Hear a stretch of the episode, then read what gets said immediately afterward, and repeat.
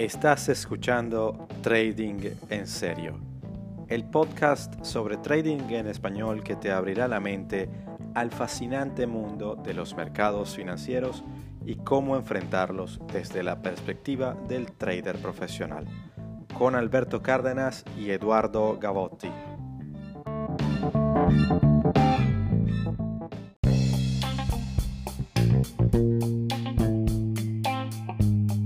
Trading en serio es traído a todos ustedes gracias al patrocinio de nuestros socios comerciales. Si tienes una marca, producto o servicio y deseas anunciarlo en este espacio, comunícate con nosotros a través de nuestras redes sociales.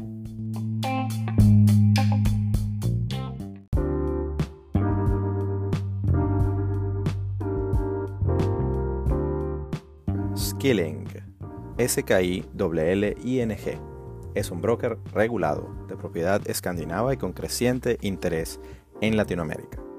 Con Skilling puedes operar distintas clases de activos vía contratos por diferencia, como acciones, índices, materias primas, forex y cripto. Su plataforma Skilling Trader utiliza la tecnología de TradingView con todo su poder de visualización de gráficos e indicadores de análisis técnico para apoyar tu estrategia y tu ejecución. Para más información, haz clic en el link que encontrarás debajo de este episodio, con el que te puedes registrar como referido de trading en serio. Pero recuerda, el trading sin entender los riesgos puede llevarte a la pérdida total de tu capital. Arriesga entonces solo aquello que te puedas permitir.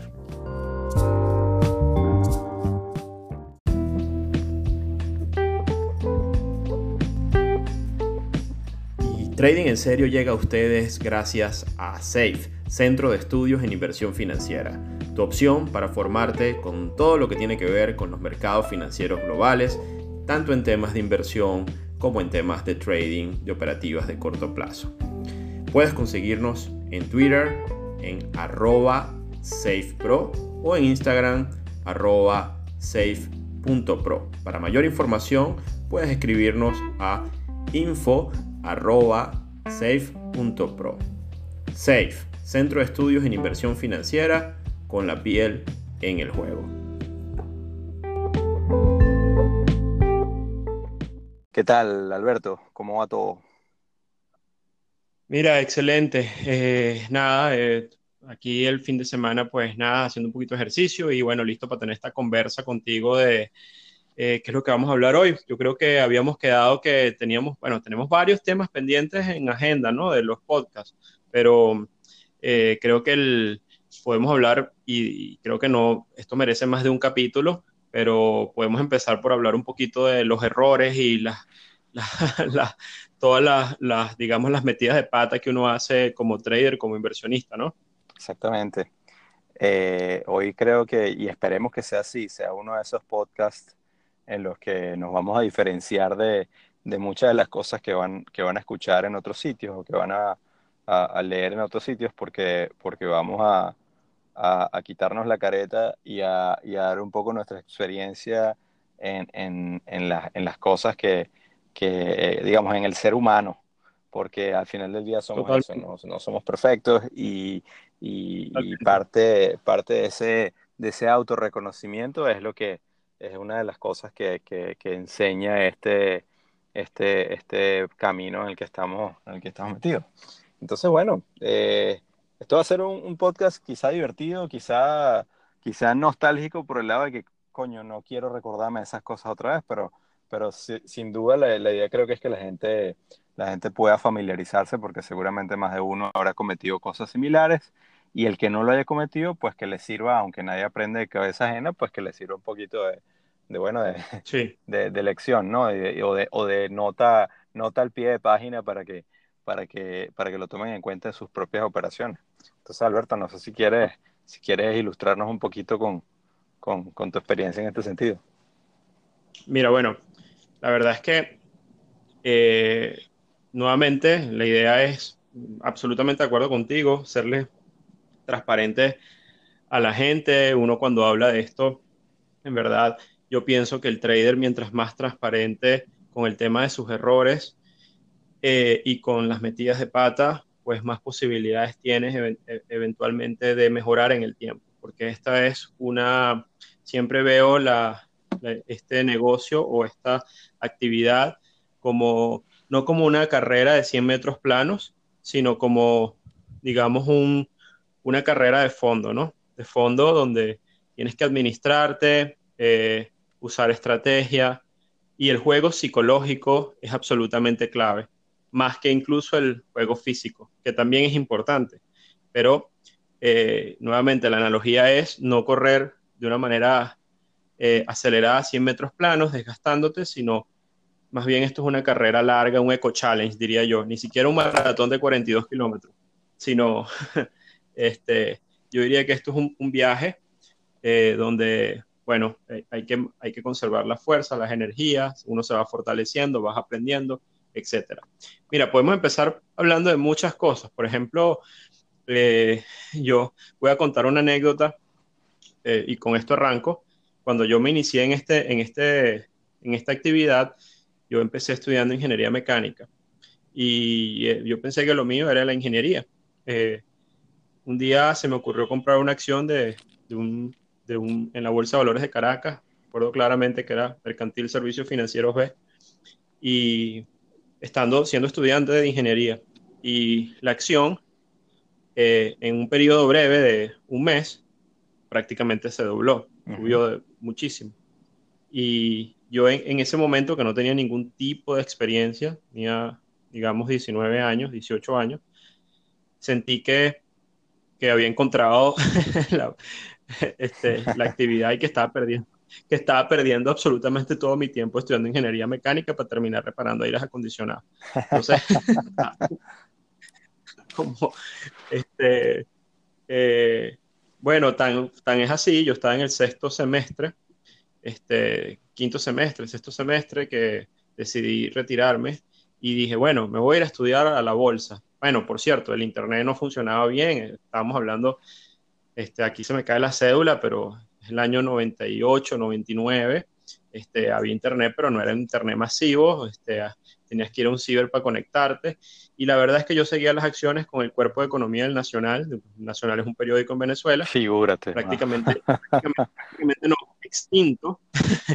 este, porque ya el Nacional prácticamente cerró, pero en aquel momento tenía un cuerpo de economía muy interesante. Era un periódico gigantesco y, y había una sección enorme de Wall Street, este, del Wall Street Journal, no sé qué, ta, ta, ta. Y tú me hay, tremendo, hay, tremendo guion para, para, una, para la película, una película latina de, de, Persiguiendo la Felicidad eh, meets eh, The Wolf of, uh, of Caracas o, o, Valencia, no sé dónde estabas en ese momento. este, el tema es, pana, que o sea, el cuento es que yo andaba con mi periódico bajo el brazo como un jugador de caballo. O sea, parecía una caseta. qué, qué, brutal. Este, estaba pendiente, era de la mañana ir a comprar mi nacional, abrir el cuerpo de economía y ver cómo fluctuó Mercantil Servicios Financieros B. Entonces, de hecho, cuando compré la acción, la compré en Econoinvest, que era una casa de bolsa aquí en Venezuela, que tú conoces muy bien. Sí. Este, pero que, que, en ese momento eran tres, tres tipos ahí, o sea, en verdad estaba chiquitica. Después Econombe fue la casa de bolsa más importante de Venezuela en el tiempo. Esto es anecdótico y, y bueno, al final el gobierno fue contra ellos y la pulverizaron, lamentablemente. Eh, más allá de todos los temas que pueden haber ahí políticos y de lo que pudo haber ocurrido, al final del día los eventos en Venezuela que ocurrieron asociados al mercado de valores han sido un tanto dramáticos durante estos años, ¿no? Pero bueno, ese no es el tema, el tema es que eh, yo pensé que me las sabía todas, ¿no? Entonces, para, no, que me la sabía toda, sino que descubrí como que, bueno, aquí se hace plata. Yo la verdad puse pin, cualquier vaina, tenía un sueldo de preparador en la universidad. Este, y eh, bueno, me retiré de ingeniería y me puse a estudiar. Me cambio para fases. Por cierto, que los ingenieros siempre fuimos despectivos todo el tiempo y nos burlábamos de la gente que se iba de ingeniería para fases. Le decíamos que era como el, el, el, el, la pista de aterrizaje de los que no pudieran con ingeniería, se iban a estudiar administración, relaciones industriales, economía y siempre había ese, ese, discursito despectivo de los ingenieros. ¿no? Y, un, paréntesis, un, paréntesis, no solo coincidimos en eso, sino que pero también es importante para los que nos escuchen fuera de, fuera de Venezuela, que FASES es la Facultad de Ciencias Económicas y Sociales. Eh, está presente en muchas universidades, etcétera, el mismo, el las mismas siglas, pero, pero bueno, no, no, sabía eso, pero también, también en mi caso pasó lo mismo y luego te contaré cuando más adelante cuál fue mi, cuál fue mi approach respecto a eso. ok, entonces fíjate, me voy para allá y bueno, por supuesto con mi grupo de amigos le dije, señores, me voy para fases, pero no es que me voy porque no puedo con ingeniería, ni me voy a meter a estudiar relaciones industriales, que era lo peor que podías hacer desde el punto de vista. Entonces, lo, lo ideal era estudiar, ojo, no tengo nada contra los relacionistas industriales, pero digo, era el discurso que había los ingenieros en ese momento. Este, y digo, bueno, tengo que estudiar economía, pero economía lo dan en la mañana, nada más. o sea, era, un horario de mañana.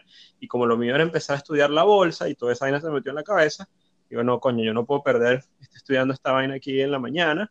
Eh, yo quiero estudiar una carrera que sea de noche que sea sencilla y que al final me dé como una base para tener un título, porque al final yo lo que quiero estudiar es finanzas y mercado. Este, y bueno, por eso decidí estudiar administración. Pero este, que la daban de noche, por cierto, lo daban de tarde y yo en el día me, dediqué, me dedicaba a estudiar los mercados. Cuando me cambio a fases, mira esto, esto fue una bonita casualidad porque eh, la Facultad de Ciencias Económicas y Sociales estaba, había firmado un convenio con la gente de Eurobanco y tal cambio en Venezuela, era un grupo también, este, que inventaron un juego que se llamaba El Reto Financiero, que era Carlos Dorado, hizo todo eh, en Venezuela, creó esa plataforma, que era, una, era el primer juego financiero eh, en cuentas de demostración que en verdad yo vi y que creo que existía, porque, ojo, estamos hablando del año 99-2000, ¿ok? o sea, antes de, de, que se masificaran todas las plataformas de trading, ¿no? Entonces, el juego consistía, se llamaba Reto Financiero y la universidad Fases había este, firmado el, convenio con ellos y resulta que como yo quedé primero en la prueba interna, me invitaron a participar en el juego. Y de hecho hasta el decano me dijo, mira, que vamos a jugar, estás metido en el juego por default, los mejores están, no sé qué, entraron en el juego y yo, mierda, dije que de ping, o sea, esto, esto todo va en línea a lo que, o sea, hice la mejor decisión, o sea, lo mío es bolsa y tal, me meto a jugar el bendito juego este, comenzó la universidad, todo va muy bien, me meto en el juego, éramos como 500 y pico de alumnos inscritos en la competencia.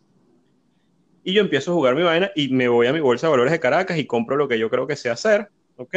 En el juego tú podías comprar acciones en, locales, en bolívares, y podías comprar bonos y podías comprar eh, mercado internacional, o sea, eh, mercados en, en Estados Unidos, y yo, bueno, nada, compraba mis, mis accioncitas y tal, no sé qué. Pero al final me di cuenta, empecé a perder plata, me empecé a quedar rezagado y había un ranking en el juego y yo estaba casi como de 400, mientras yo veía que había en los 10 primeros, en el primer lugar había un chino, ¿no? Siempre hay un chino para esa sabe todas, en todos lados.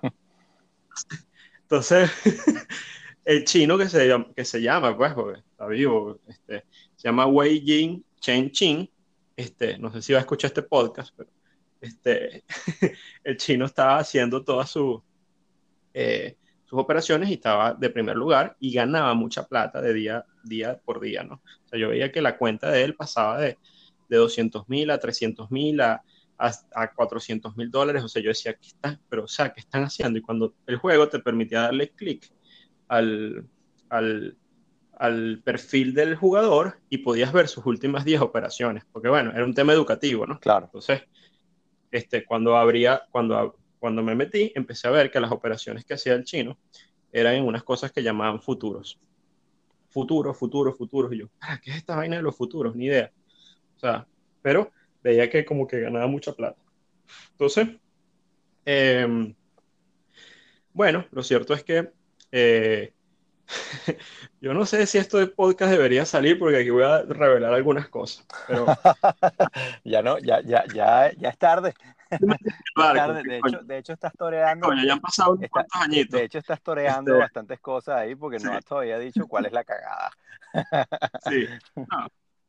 bueno, el, el, eh, yo veía lo que hacía el chino y coño, empecé a investigar la vaina de los futuros, no sé qué, qué es esta vaina, tal y no veía que hacía operaciones en eurodólar, en el Standard Poor's, en petróleo. Investigué, vi que eran productos apalancados, que había una bolsa de futuros, que tú podías operarlo y el juego te permitía hacerlo, ¿ok? okay. El juego te permitía comprar futuros y vender futuros, por supuesto, apalancadamente. Si lo hacías bien, ganabas mucha plata. Pero este, yo veía que, bueno, que había una diferencia enorme entre lo que hacía el chino y lo que hacía el resto de la gente. El resto de la gente tenía una cartera de inversión normal. Yo estaba, imagínate, invirtiendo en bolívares. Estaba detrás de la ambulancia. Entonces, este, eh, coño, cuando investigo bien la vaina, me doy cuenta que hay plataformas de futuros que te dan la data en tiempo real, pero me descubro que el juego tiene un delay. ¿Qué? el juego del reto financiero. tiene un delay como de uno o dos minutos. O sea, un, delay pobre, pero lo tenía, porque era otra plataforma aparte.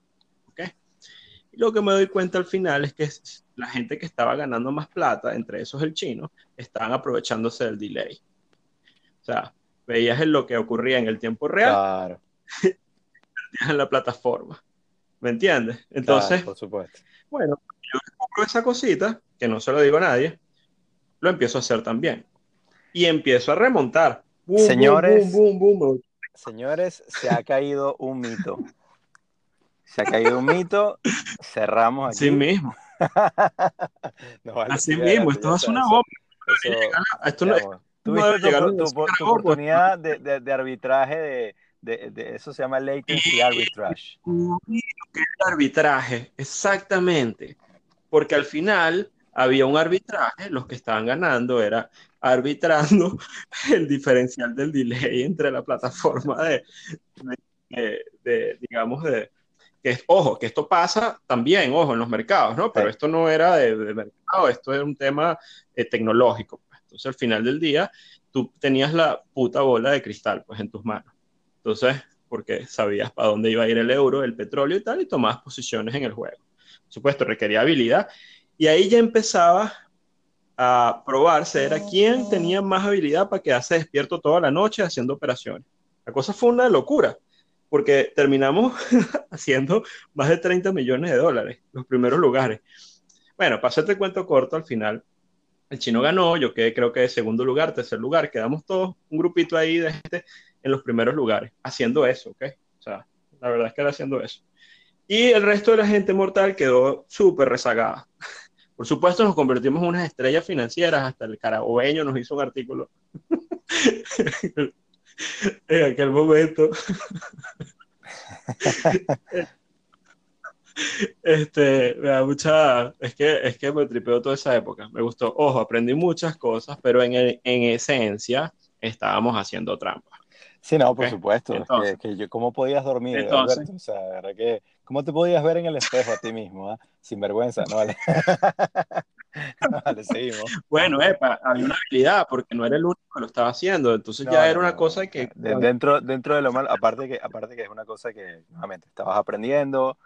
Eh, a ver, eso, eh, creo que las lecciones siempre van a ser más grandes que, que cualquier cosa y no te quedaste pegado buscando hacer arbitraje cada vez que cada vez que pudiera. Exacto. Este, no, no, y el cuento, ya, el cuento es que al final, no, el cuento chimbo y la cagada fue que al final, después que ganas el premio, no sé qué, todo chévere, ojo, aprendiste muchas cosas, en verdad se aprendieron muchísimas cosas. El chino terminó dando clase en la universidad, yo también di clase en la universidad, nos ganamos un diplomado, ah, bueno, fue un poco de cosas que pasaron por hacer trampa, en, el buen, en el bueno y el mal sentido. este, eh, pero digo, ojo, este, fue una cosa, una experiencia de aprendizaje brutal. Esto es algo que yo le agradezco muchísimo a la Universidad de Carabobo y en especial al rector, al, al, decano en ese momento que era el profesor Ferreira, que tuvo la visión de hacer esto. O sea, esto es como un poco a, este, diciéndole que gracias, profesor, porque gracias a toda esa, esa, esa, participación, que aunque había algo de trampita por el delay, este, me llevó a, digamos, a, a encontrar mi camino de que en verdad esto es lo mío, pues. En ese momento me llegué a creer el cuento. El tema es que yo pensé que en verdad yo fui el que hizo los 30 palos y no un arbitraje tecnológico. ¿Me entiendes? Eso fue la cagada. Y, y eso tuvo un efecto en mí, en el ego y un poco de cosas, y me hice creer realmente que lo podía hacer en los mercados de verdad. Entonces, cuando me fui y se acabó el juego, se acabó el, el, el ambiente eh, educativo y protegido y controlado y con el arbitraje de tiempo, me fui a los mercados reales y yo mismo me empecé a creer mi cuento de que tenía esa capacidad. Y por supuesto, cuando fui a los mercados, bueno, tortazo y tortazo y tortazo. Este, de una, porque además tenía todo un poco de vicios y cosas mal aprendidas, producto del juego también, ¿no? O sea, ojo, aprendí muchas cosas buenas, pero también por otro lado, este, no estaba haciendo las cosas como era realmente en la realidad. Pero bueno, por ahí me inicié al final del día y empecé a, a perder mucho dinero.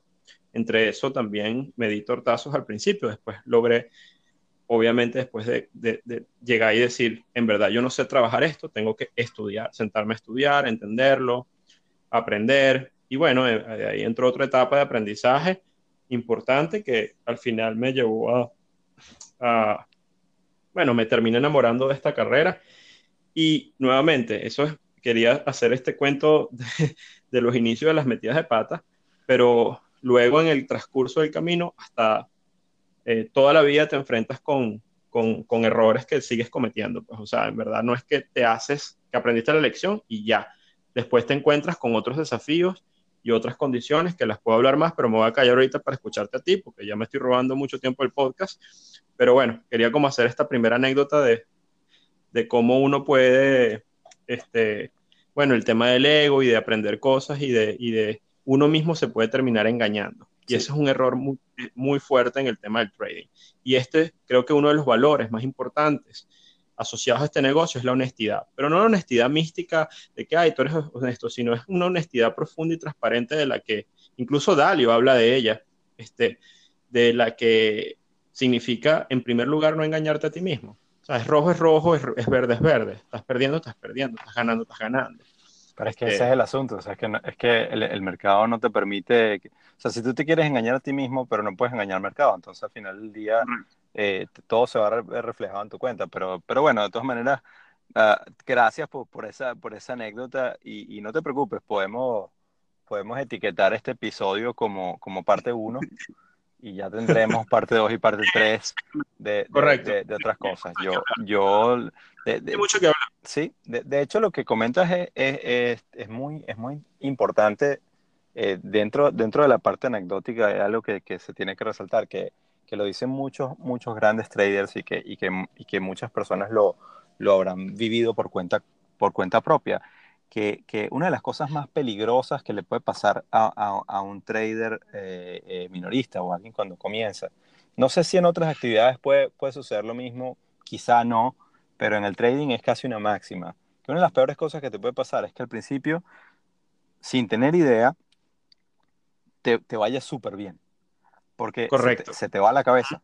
Se te va a la cabeza y piensas que eres un tigre, te lo vas a comer a todos. Eh, eres un fenómeno, ya, ya como, como Alberto había dicho en otros episodios anteriores, ya empiezas a sacar cuentas y a hacer cálculos de, del yate que te vas a comprar y, y, la, y, los viajes que vas a hacer y toda la cuestión. No hay nada más peligroso que eso, porque siempre, siempre, siempre el mercado va a, a, a, regresar y te va, te va a pegar hasta, es que te va a pegar hasta en el diente que más te duele. Es una cosa impresionante y eso va a ser así. Eh, y creo que nos ha, nos ha, pasado a todos. Es como, como en el fútbol cuando dicen que el, que el 2 a 0 es el resultado más engañoso. Y, y, tiende a pasar así, porque entonces, ¿qué pasa? Que cuando tú vas 2 a 0 y de repente no ha sido un partido muy, muy dominado, en lo que el otro equipo te mete el 2-1, dice, madre, estos, estos van a venir a por mí y me van a, y me van a empatar. Y luego viene con el 2 a 2 y ya entonces el que viene, el que viene remontando, pues tiene la moral en las nubes y el que, y el que venía ganando 2-0 tiene la moral en el piso. Entonces, muchas veces tiende a pasar que luego empieza, empieza a ganar, eh, perdón, termina ganando el que, el, que, el que comenzó perdiendo. Entonces, más o menos es la misma situación. A ver, yo, yo, yo quiero nada más, antes de empezar a hablar de, porque yo sí, sí, sí, voy a hablar un poquito más de, de, casos un poquito concretos en los que, en, en los que honestamente la cagué. eh, eh, y, pero, pero bueno, ese tema, ese tema que, que comentabas de moverse de ingeniería a, a, a, ciencias económicas, también, también lo, lo, lo, tenemos en cuenta y no, no, no me había acordado de eso, pero yo, yo comencé también en ingeniería en, en, en la Universidad Central de Venezuela y, y, hice el primer semestre del curso introductorio. Y, y, por ser básicamente tan testarudo y tan, tan contestón como, como siempre lo soy, no me gané muy buenos amigos en, en, en, el profesorado y, y, acabé diciendo, ¿sabes qué? Como, como tenía ya el, el cupo, por, porque había presentado para un poco para cubrir mi, mi, mi, mi, exposición al riesgo ahí, ya tenía mi cupo en economía, pues dije, ¿sabes qué? Me voy para frases. Pero yo empecé en economía pensando que yo era un dios. O sea, yo decía, yo ni siquiera voy a ir a clases, ¿para qué? O sea, yo, matemática 1, economía, por Dios, yo vengo de ingeniería, o sea, ustedes mortales están hablando con alguien que... Y eso es algo muy, muy, muy... No sé si en otros países ocurrirá. Me gustaría escucharlo de alguien de la audiencia que no sea venezolano, que, que, de repente, no sé, por cuestión anecdótica. En Venezuela te, eh, los, los, ingenieros tienen estatus de, de, muy diferente al resto, o sea, lo que son los ingenieros, los médicos. Y luego cuando estudias economía te, te, te hacen esa transformación como para que creas que tú también eres un dios y entonces todo el que se gradúa de economía cree que es un, un dios que, que, sabe mucho más que todo el resto. Y, y, con mucho respeto a muchos compañeros economistas que son brillantes, pero nuevamente lo que siempre digo, lo, lo, lo, que más me ha gustado de todo este descubrimiento con el trading es que al trader no le importa. El trader se, se sienta en el palco VIP de esa pelea entre, entre esos supuestos dioses con, con su mejor trago y su mejor, y su mejor comida y no le importa, mátense ustedes por la razón mientras yo estoy así, aquí haciendo plata. Así es, así, es como, así es como al final del día ocurren las cosas. Y, y, bueno, así, eso ha sido fantástico. Pero bueno, eh, eso no quiere decir entonces que, el, que como ahora que estoy haciendo trading me creo que soy un dios, ni mucho menos. No voy a caer en, en blasfemias de ese tipo pero, pero y, precisamente como tanto no lo soy que, que, que, tengo que comenzar, obviamente, hablando por el inicio de, de, de, la primera gran cagada que hice cuando yo termino mi primer, eh, digamos, curso de, trading que, que consideré serio y, y, abrí una cuenta con una cantidad para entonces importante respecto a mi, a mi patrimonio familiar y, puse, un, puse dos posiciones tratando de, bueno, dije, bueno, voy a comenzar haciendo posiciones en, commodities y voy, a, voy a, a, irme largo en oro y a irme corto en, en, en petróleo. Y eso fue, y entonces estaba con todo el tema, no, yo, bueno, yo voy a quitarme el riesgo, el riesgo del, del, de la clase de activo, porque bueno, evidentemente es, si esos activos tienen algo de correlación, entonces si yo más o menos puedo lograr que que, uno compense al otro, pues me va a ir bien. Y puse un trade brutal, o sea, una cosa como, como que puse el, el, en valor nominal, claro, todo apalancado, pero en valor nominal 100 mil largo, 100 mil dólares largo en oro y en corto 100 mil de petróleo. Y, y, le, puse la orden y me fui a dormir.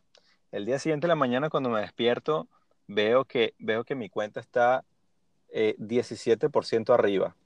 Y yo dije, soy, es que por supuesto, es que cómo no, cómo no voy a tener más dinero si soy, si soy brillante, si me inventé todo esto, es que por supuesto, o sea, el futuro que me espera es ganador. Y nada, me fui, me fui a mi trabajo y hablándole a todo el mundo de los mercados y tal, y el próximo gurú, tal cual.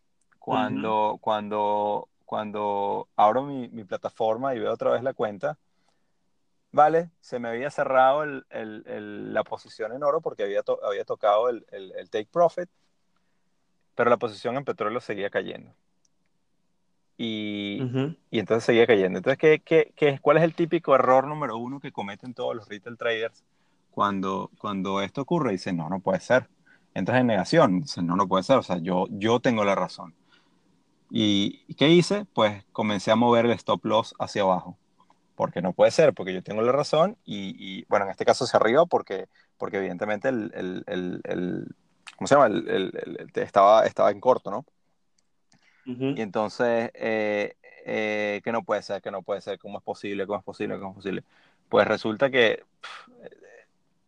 no solo me, me, evaporó completamente la ganancia que había tenido en petróleo, sino que me quitó casi 40%, creo que ya he hablado de esta pérdida antes, me quitó casi 40% de, de, mi, de mi posición, de, de, mi, de mi patrimonio en ese momento, desde la cuenta que tenía eh, en, en ese trade.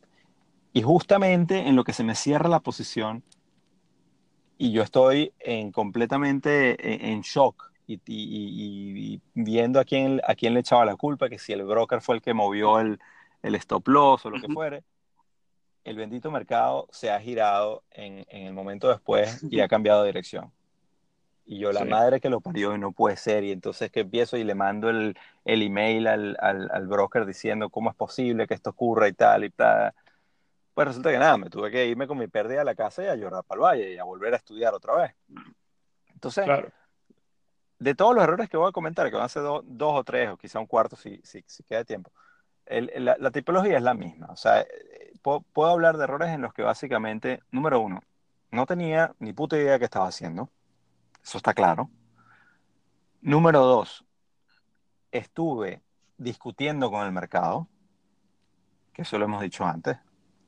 Uh -huh. eh, y número, número tres, no tenía tampoco ni, ni, ni, ni, idea de cómo gestionar la posición respecto al capital que tenía en la cuenta.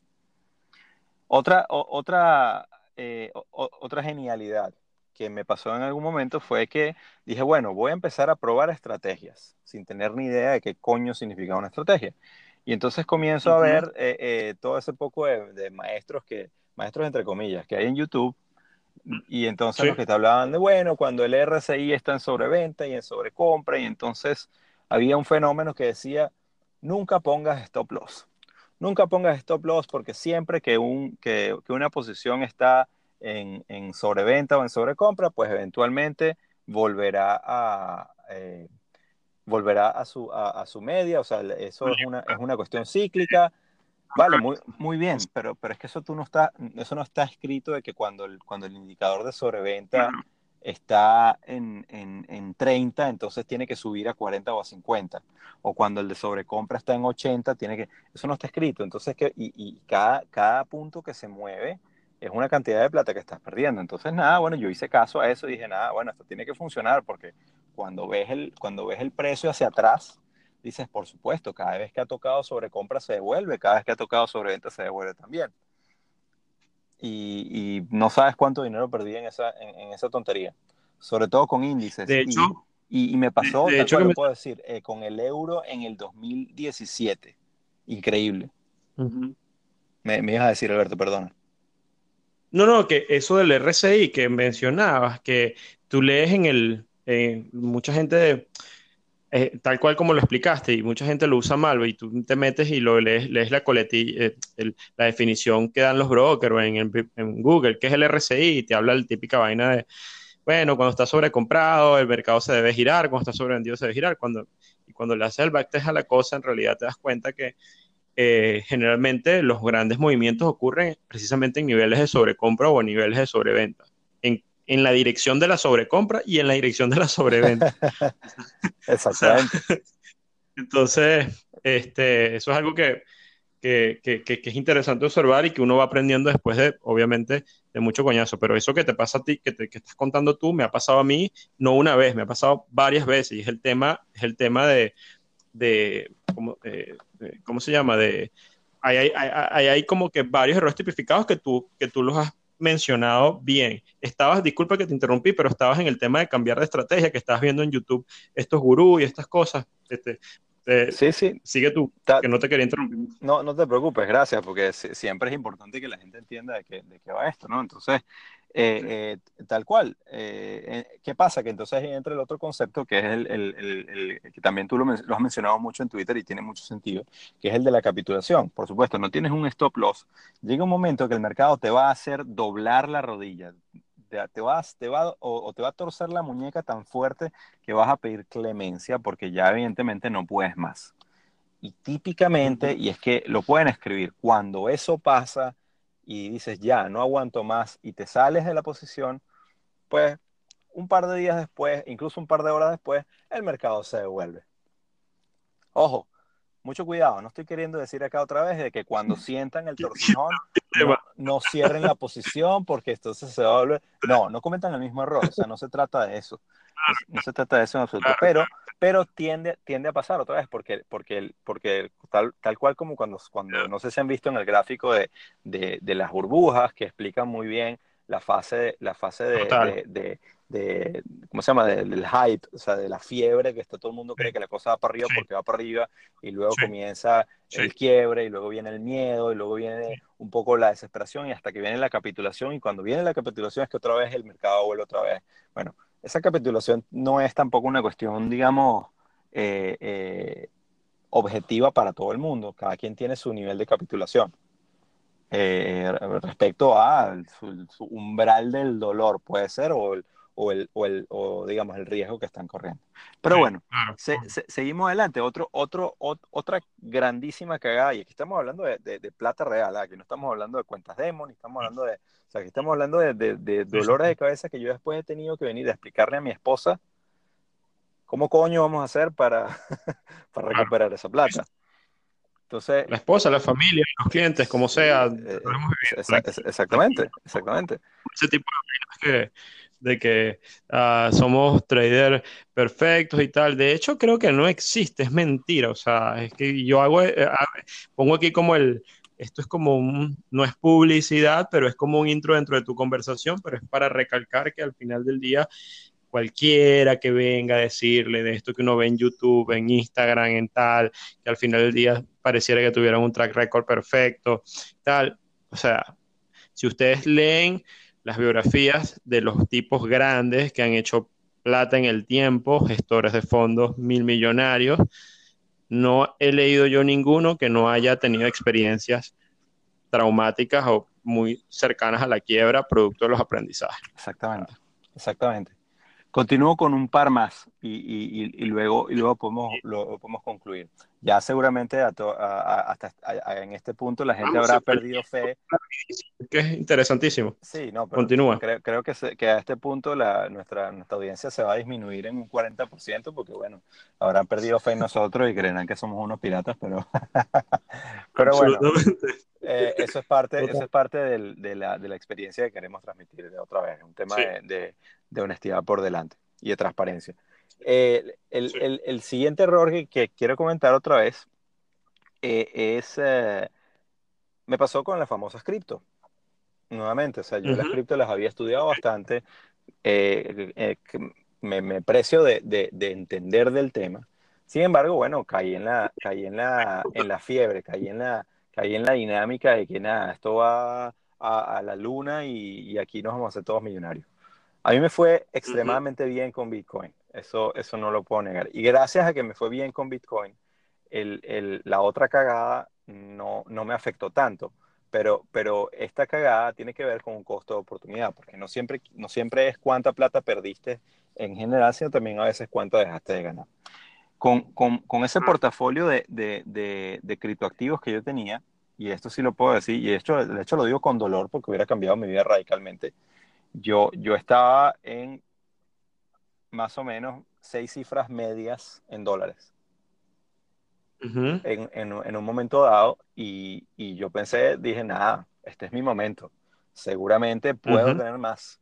Aquí vamos por otra vez. Entonces, claro, con Bitcoin me fue muy bien. Yo, sé, yo, yo, yo digamos, hice mi, mi, mi fase de acumulación en buen momento.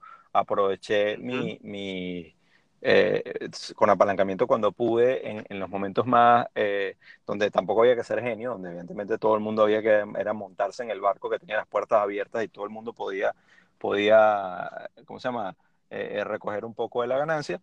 Y cuando, cuando quebró, vendí el 80% de mi posición y con eso todo muy bien. Pero yo había invertido en otros proyectos que de hecho lo había comentado en, en podcasts anteriores que me parecían súper interesantes y había invertido muy poco dinero, pero muy poco dinero que, que luego, por precisamente el, tamaño de las burbujas de cada uno de esos, de esos proyectos, la, la, digamos, el tamaño del portafolio subió brutalmente. ¿Y qué, qué hizo el grandísimo Eduardo? Pues no vendió absolutamente nada. y todavía esos, todavía esos renacuajos están por ahí flotando en algún charco a ver, si, a ver si les cae algo de oxígeno. Pues bueno, yo dije, si ya no vendí, ya qué coño. Ahí sí te digo, ahí no tengo ningún tipo de capitulación porque ya yo, yo tiré a pérdida esa, e, esa inversión que, no fue, que no fue grande. Y bueno, si alguna vez el fantasma de esa burbuja vuelve a ocurrir otra vez, pues no, ahí veré y la, y la, y, la liquidaré. Token y otros cripto, otros proyectos que llegaron a tener un, un, un, hiper, así subieron muchísimo y de repente se desinflaron y se quedaron ahí abajo. Sí, pero una cosa que, o sea, es que eso no lo, no lo resucita ni Dios, o sea, eso está, está más muerto que... Pero bueno, ahí estamos. Eh, eh, de eso otra vez se aprende. Ojalá que, que Dios nuevamente me dé la oportunidad de, de, de, mostrar que aprendí esa lección. Pero bueno, y, y el último que de hecho me pasó reciente, porque como dijo Alberto al inicio, hay errores que todavía estamos cometiendo. Yo hace, hace, hace, uno, eh, hace no mucho, pues me fui de vacaciones con mi familia tuvimos una semanita eh, fuera, bueno, para, para pasarla con, con, el resto de la familia y tal, todo lo demás. ¿Y, qué pasa? Que el, el viernes nos íbamos de vacaciones de, de, un lunes a un viernes. Entonces, pero el viernes anterior a esa semana, yo decidí, en lugar de cerrar mis posiciones todas y dejarlo tranquilo y no, bueno, no hacer nada porque voy a estar de vacaciones, no voy a estar tan pendiente de los mercados. Yo dije, nada, vamos a, vamos, a abrir, vamos a abrir unas cuantas posiciones acá, porque yo creo que de todas maneras, en lo peor que el peor de los escenarios, mira, esto este es mi valor en riesgo y bueno, ya está. Y las dejé abiertas y me fui de vacaciones y tal. Y entonces en la mitad de la semana, pues de curioso voy y abro mi laptop y bueno, a ver cómo están esas posiciones. Pues se me han cerrado todas. y, y, y, está bien, yo tenía, en este caso ya mucho más maduro, tenía todos mis stop loss, pero nunca es bonito que todas tus posiciones, o sea, que absolutamente todas, queden en rojo y se te cierran. Un golpe es un golpe al ego tremendo. Entonces, pero sí, ese es otro error. Señor, el mercado no se va a ir a ninguna parte. Si usted se va de vacaciones, si usted se va a ir a jugar fútbol o lo que fuere. ¿Eso te pasó en qué fecha, Eduardo? Chamo, eso fue hace dos semanas. Ah, eso fue hace poco. Okay. Bueno, a mí me pasó exactamente eso que tú estás contando en diciembre del año, de este año que pasó, pues del 2018, que tuve un performance muy bueno durante el 2018 y estaba, dije, ya, hasta lo tuiteé y dije, ya opero hasta aquí, me voy de vacaciones. Quería, me pensaba irme a la playa, tal, no sé qué. Chamo, el performance fue tan bueno, había algo tal, me picaron, igual no sé de dónde coño me surgió volver a entrar al mercado, volví a entrar al mercado y me agarró de forma contraria porque estaba comprando el dip de diciembre este, del Standard Poor's, donde al final del día siempre tienes el rally de Navidad y todo este cuento. Bueno, ese, ese diciembre el mercado le dio la gana de caerse como no se había caído en 90 años. Entonces,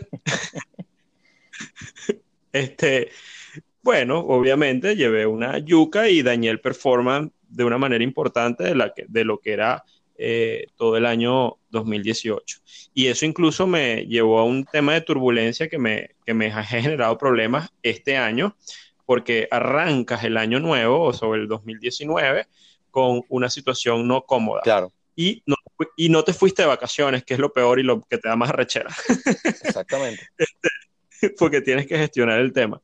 Pero bueno, quería este, mencionarlo porque a mí también me pasó. ¿Sí? O sea, y es el tema de, es verdad lo que tú dices, los mercados no se van a ir a ningún lado, o como yo lo digo, o las van a ver siempre, eventualmente. Tal cual, tal cual. Entonces, si tienes tus vacaciones, o sea, la, vida, la vida se conforma de muchas cosas.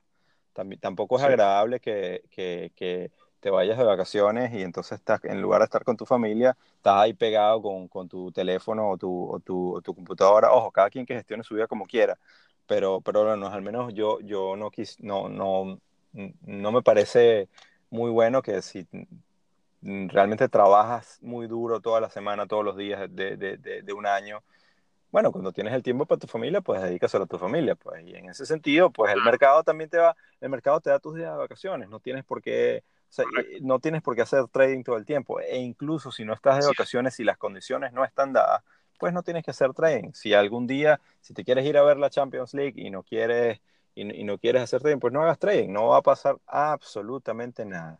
Tal cual como dice Alberto, si, si, si lo que estás esperando es una ola, las olas van y vienen. y, y, el mercado, eh, eso es lo fantástico, que no tiene, no es una cuestión de, de, de, necesariamente de temporada, o sea, es una cuestión de, cuando tú decidas eh, eh, entrar, las puertas están abiertas, lo que necesitas es tener tu, tu, tu mente clara, tus procesos claros, tu capital en, en, en orden y, y, ya está, y que las condiciones se den. Entonces, esas, esas son las cagadas, digamos, más significativas, por supuesto que hay muchas más. O sea, eh, de, de, las de, de las de mover stop losses, de las de... Eh, eh, también hay muchas de, sobre todo de timing. O sea, el timing es muy importante. La cantidad, hemos dicho miles de veces, la cantidad de veces que yo he estado correcto. gestión de riesgo. Exactamente. He estado correcto absolutamente en la forma como, como identificar eh, tanto la tendencia, dirección, el trade justo, cómo lo cubres, toda la cosa. Pero ¿dónde estuve mal? En la, en la, a veces incluso hasta la entrada fue buena, pero la salida fue terrible. Entonces, gran, gran cosa. O sea, del mensaje acá que le quiero dar a la gente es, es, número uno. No, no, bueno, eh, por un lado, por el lado jocoso, no piensen que somos unos piratas por eso, pero bueno, siéntanse libres de, de, emitir su juicio. Lo, lo, yo perdiera mi dignidad hace mucho tiempo. Exactamente. Pero, pero aquí el mensaje, lo importante es hablar de, de, los errores y de reconocerlos. Primero que no se puede mejorar si no reconoces tus errores. Lo, lo, lo, segundo es que lo importante, tal como dice el dicho ese muy trillado, de que lo importante no es caerse, sino saber levantarse, y eso es muy cierto. O sea, al final del día tienes que, tienes que, tienes que saber eh, incorporar esas experiencias En, tu, en tus procesos siguientes para que no te afecten o para que simplemente te hagan más fuerte. No sé más fuerte, pero sí más sabio. Y, y, efectivamente eh, eh, va a llegar un momento en el cual, como en el, siempre utilizo la analogía del fútbol, pero verdad, el fútbol te da revancha. El mercado también te va a dar esa oportunidad otra vez de probar. Vamos a ver si esta vez lo aprendiste. Exactamente. Y, y bueno, Espero que, espero que mi, mi, mis experiencias negativas les sean, les den frutos positivos a, a, todos, a todos los que nos están escuchando. Genial, Eduardo, yo las disfruté este, y te agradezco la honestidad. A mí me faltaron comentar unas cuantas, ya llevamos 45 minutos en el podcast. Nuevamente creo que da para hablar otro podcast de esta temática. Sí, sí, no te vas a salvar, este, tranquilo.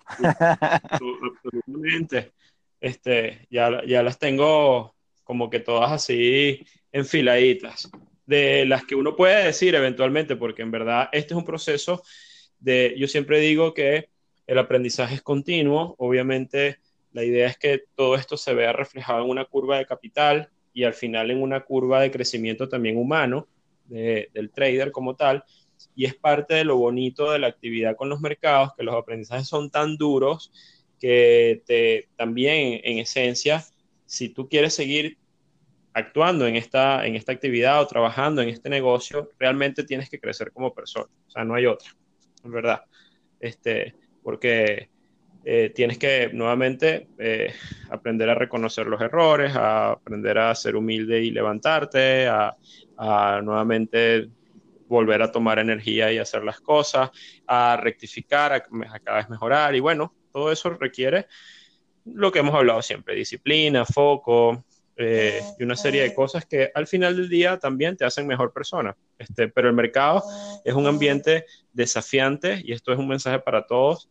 Es una de las actividades, si se quiere, eh, más sencillas desde el punto de vista conceptual, porque al final del día se trata de comprar o vender algo, pero extremadamente compleja de ejecutar, desde, porque es una actividad esencialmente humana, donde están metidos pues toda una serie de cosas que eh, hacen que sea compleja esta actividad. Entonces, siéntanse ustedes también libres, los, los escuchas de, de, comentar sobre el podcast, este, sus experiencias, sus cosas, porque al final del día la idea es, es eso, o sea, que, que podamos todos como eh, compartir este tipo de cosas y quitarnos las caretas de nunca, tratar de no tenerlas nunca de creernos siempre que somos muy buenos o que tal, o que no somos vulnerables a cometer errores. Los errores los podemos cometer. El tema es siempre aprender y evolucionar. Es lo que yo creo. Así es, 100% de acuerdo. Bueno, Alberto, muchas gracias otra vez por tu tiempo y por, por compartir con, conmigo tu, tu, experiencia y bueno, con la, con la audiencia. Esperamos otra vez que, que haya sido que haya sido un buen, un buen podcast y bueno, quedamos así para la próxima entonces. Creo que sí. Te mando un abrazo, Eduardo, y a toda la audiencia. Estamos hablando, ¿ok? Gracias. Nos vemos la próxima semana. Igualmente. Chao, chao.